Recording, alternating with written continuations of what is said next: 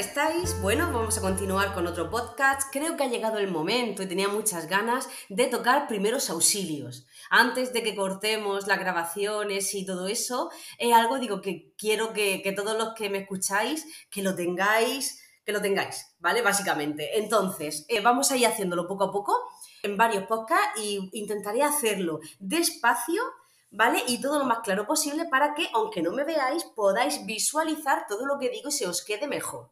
Así que, venga, soy Ana Conesa y empezamos.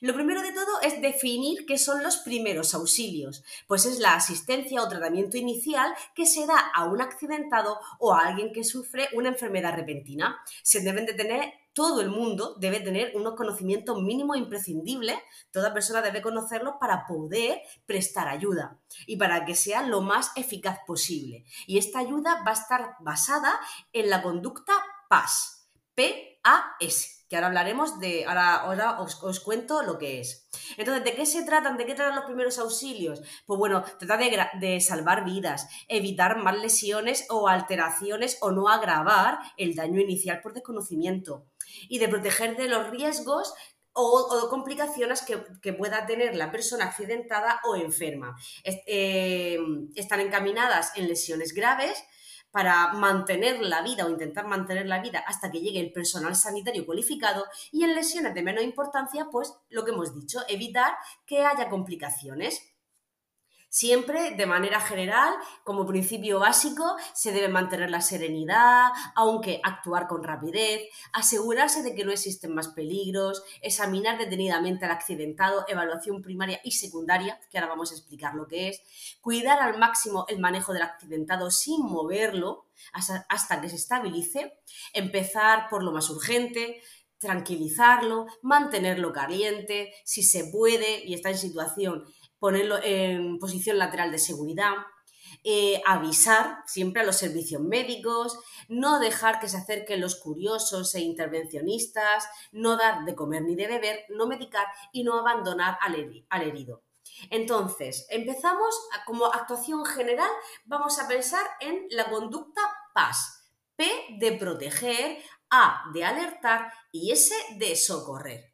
Entonces, empezamos por la primera, la secuencia PAS con la P proteger. Después de cada accidente puede existir eh, más peligro, que se quede alguien en medio de la carretera y que sigan pasando coches, eh, cualquier cosa. Entonces necesitamos hacer un lugar seguro, tanto para el accidentado como para nosotros si vamos a asistir a esa persona. Entonces, si hubiera algún peligro, lo alejamos, imaginar, pues no sé, llamas, fuego, eso, mitad de la carretera, cualquier cosa así. Si no es posible alejar al accidentado del peligro, pues se debe de señalizar o hacer lo imposible para avisar a otras personas de que pueda haber un peligro más adelante.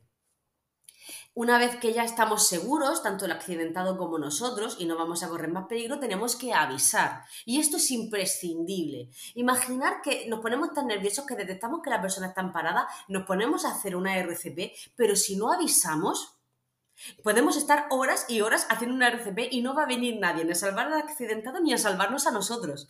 Siempre es imprescindible, una vez que hemos protegido la situación, avisar para que vengan los servicios sanitarios cualificados lo antes posible. Yo misma, por muy enfermera que sea, si no tengo materiales, si no tengo nada, no puedo hacer mucho necesito a los compañeros que vengan especializados con su ambulancia y con todo el material necesario para salvar la situación. Entonces, daremos aviso. Primero nos identificamos nuestro nombre y nuestro teléfono e informamos de la dirección exacta, damos referencias para localizar el lugar de la mejor manera posible, el número de personas accidentadas o implicadas, el tipo de víctima y las lesiones y los peligros que pueden empeorar la situación. Antes de colgar, debemos estar seguros de que el mensaje ha sido bien recibido y haremos que la otra persona, o bueno, mejor dicho, la persona que está al otro lado del teléfono nos hará constantemente que repitamos la información para asegurarnos de que es verídica y de que todo el mundo nos hemos enterado bien de todo. Y luego viene la S, que es socorrer.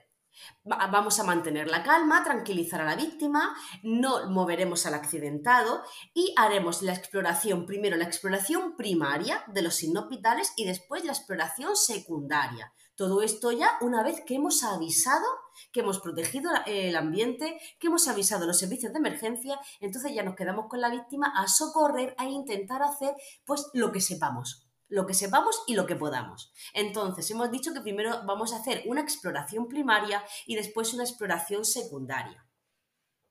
Lo primero que vamos a hacer dentro de la evaluación primaria es comprobar el nivel de conciencia de la persona. Oiga, ¿qué le pasa? ¿Me oye? ¿Se encuentra bien? Si la víctima no contesta, se le, podemos hacer un pequeño pellizquillo en la axila para ver sus reacciones, si mueve los ojos, si mueve la cabeza, si hace algún tipo de gemido, ¿vale? Si no hace ningún tipo de reacción, vamos a considerar que está inconsciente.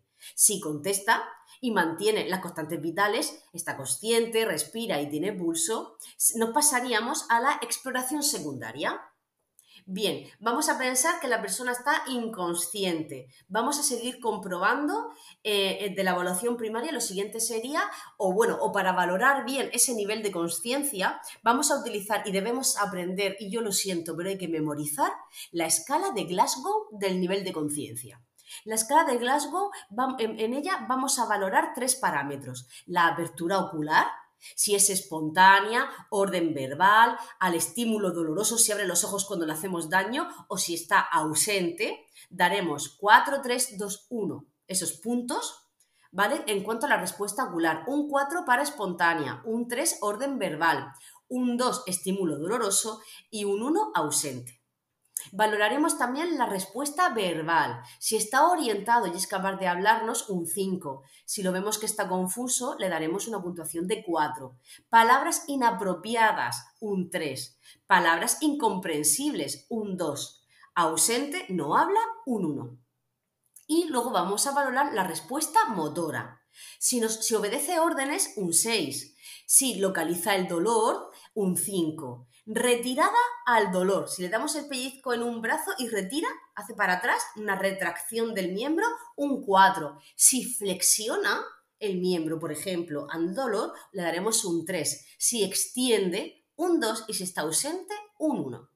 Esto tendréis que volver a oírlo poco a poco y apuntarlo en la escala o buscarla en algún sitio para tenerla en cuenta. Recordamos, la puntuación máxima que nos puede dar esta escala es 15 puntos y la puntuación mínima un 3 porque el mínimo de cada una de las puntuaciones es 1. Entonces, un 1 en respuesta ocular, un 1 en respuesta verbal, un 1 en respuesta motora, persona inconsciente y con un 3. ¿Vale? De la misma manera, sabemos que si nos da una puntuación entre 13 y 15, la persona tiene un, un estado de conciencia leve, entre 9 y 12 moderado y entre 3 y 8 grave. Entre 3 y 8 está inconsciente y es grave. También vamos a valorar el reflejo pupilar, cómo tiene esa persona las pupilas. Ha habido preguntas de examen sobre esto, sobre todo para TECAES. Tenemos midriasis cuando las dos pupilas de los ojos están dilatadas, muy grandes. Tenemos miosis cuando las dos pupilas están pequeñitas, contraídas, chiquitinas, miosis. Tenemos anisocoria cuando una pupila está dilatada y otra pequeñita. ¿Vale? Anisocoria, que esto nos va a indicar daño cerebral, daño en el sistema nervioso central. E isocoria cuando están normales.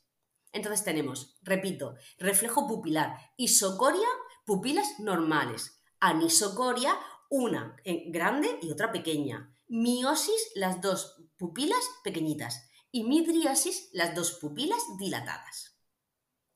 Bien, lo siguiente que vamos a hacer, hemos comprobado el nivel de conciencia, nos ha dado tiempo a echar un vistazo a las pupilas, vamos a comprobar si la persona respira. Para eso tenemos dos tipos de maniobra. La más común y la que siempre utilizamos es la maniobra frente-mentón. ¿Con esto qué se hace? Con una mano la apoyamos en la frente y con otra elevamos el mentón y hacemos el cuello para atrás lo más que podamos. Vamos a doblar la nuca. ¿Con esto qué conseguimos? Con esto conseguimos que si la lengua está taponando las, vías respiratorias no llegue hacia atrás, no llegue a taparlas y la persona pueda respirar con normalidad si lo está haciendo. También lo que hacemos es que el tubito de la faringe está en la parte de atrás y el de la laringe delante. Lo que estamos haciendo es que si después de esto nos ponemos a hacer una RCP y nos ponemos a ventilar, con la maniobra frente-mentón nos, nos aseguramos que cuando introducimos el aire va a pasar directamente por la laringe que la tenemos estirada y no se nos vaya el estómago, porque la faringe que está por detrás, por la zona de la nuca, la tenemos doblada e, y así impedimos el paso del aire por ahí. ¿Vale? Maniobra frente-mentón para comprobar la respiración. Vamos a, observar si los pulmones se elevan. Podemos acercarnos con la mejilla e intentar sentir si la persona respira o no.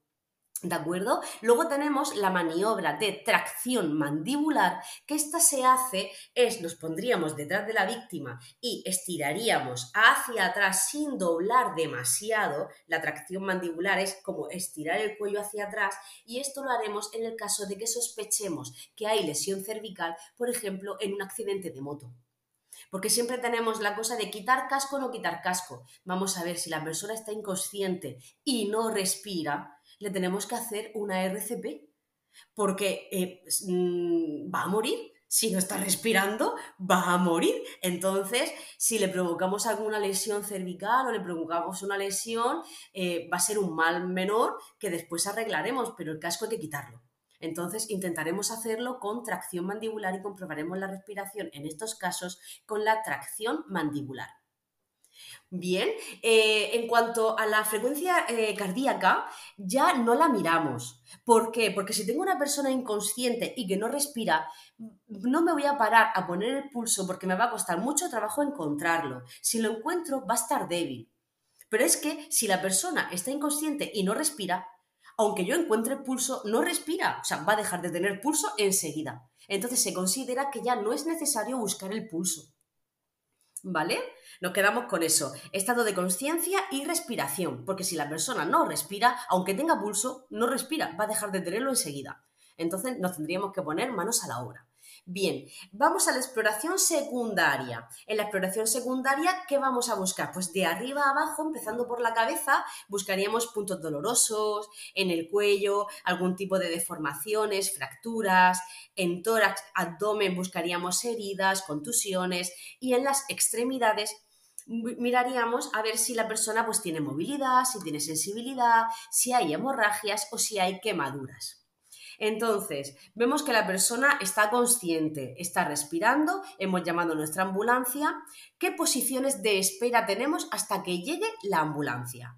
Bueno, pues dejaríamos a la persona en decúbito supino si sospechamos que tiene una lesión de columna o alguna posible lesión en las extremidades inferiores o si pensamos que le tendríamos que hacer tarde o temprano, porque lo vemos muy mal, un soporte básico avanzado, lo que viene siendo la RCP básica la pondríamos en tren del embur, eso es, con la, con la cabeza más baja que los pies, parecido a la posición anti-shock, los pies elevados, si sospechamos que está teniendo un shock, si sospechamos que tiene hemorragias internas, que esto ya lo hemos visto en otros podcasts, o si tiene eh, lipotimia o mareo.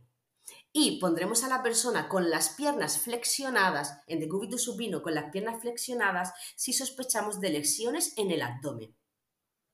En cuanto a la otra posición estrella y clave de este tipo de temas es la posición lateral de seguridad. ¿Cuándo voy a poner esta posición? Voy a poner cuando la persona está inconsciente pero respira está respirando aunque está inconsciente, me da un Glasgow de 3, me da un Glasgow pequeñito, está inconsciente, pero vemos que está respirando. Entonces la ponemos en posición lateral de seguridad por si le da un vagal vomita, que no haga una broncoaspiración y se le vaya el vómito al pulmón. ¿Vale? Entonces, esta posición eh, yo os recomiendo, es mucho más fácil que la veáis que la busquéis en cualquier buscador y que la ojeéis, más que explicarla yo, porque explicar cómo se pondría esa posición es un poco complicado. Pero básicamente es poner a la persona de lado de manera que eh, el brazo que se queda abajo en el suelo va a estar estirado y la pierna que se queda apoyada en el suelo también y el brazo que va a girar y la pierna se quedan doblados para que el paciente mantenga ahí la, seguridad, para que no se nos vaya de un lado a otro. Es como un decúbito lateral, pero en una persona inconsciente la ponemos así. Es una variación de la posición SIMS. Entonces, resumen de actuación de primera instancia. Persona consciente y que respira, está consciente, nos habla con un Glasgow normal, respira bien, la ponemos en un lugar seguro y llamamos. El proteger, el PAS, proteger y avisar. Si la persona vemos que está inconsciente, pero sí que respira, pero como está inconsciente, lo, que hacemos es ponerla en posición lateral de seguridad y luego llamamos. Una vez que hemos llamado, ya nos podemos poner a observar y hacer la exploración secundaria. Y si la persona está inconsciente y vemos que no respira, lo que tenemos que hacer es, lo primero de todo, llamar para que vengan a socorrernos a los dos y después empezaremos nuestro soporte vital básico o nuestra RCP. ¿De acuerdo? Bueno, tenemos muchísima información. Reoír este podcast todo lo que podáis. Y la semana que viene continuamos con esta formación en primeros auxilios con el soporte vital básico y, después el avanzado y todos los demás. Así que, pues nada, espero que os haya gustado. Feliz noche de San Juan, que la disfrutéis mucho, la noche más mágica del año y hasta el próximo podcast.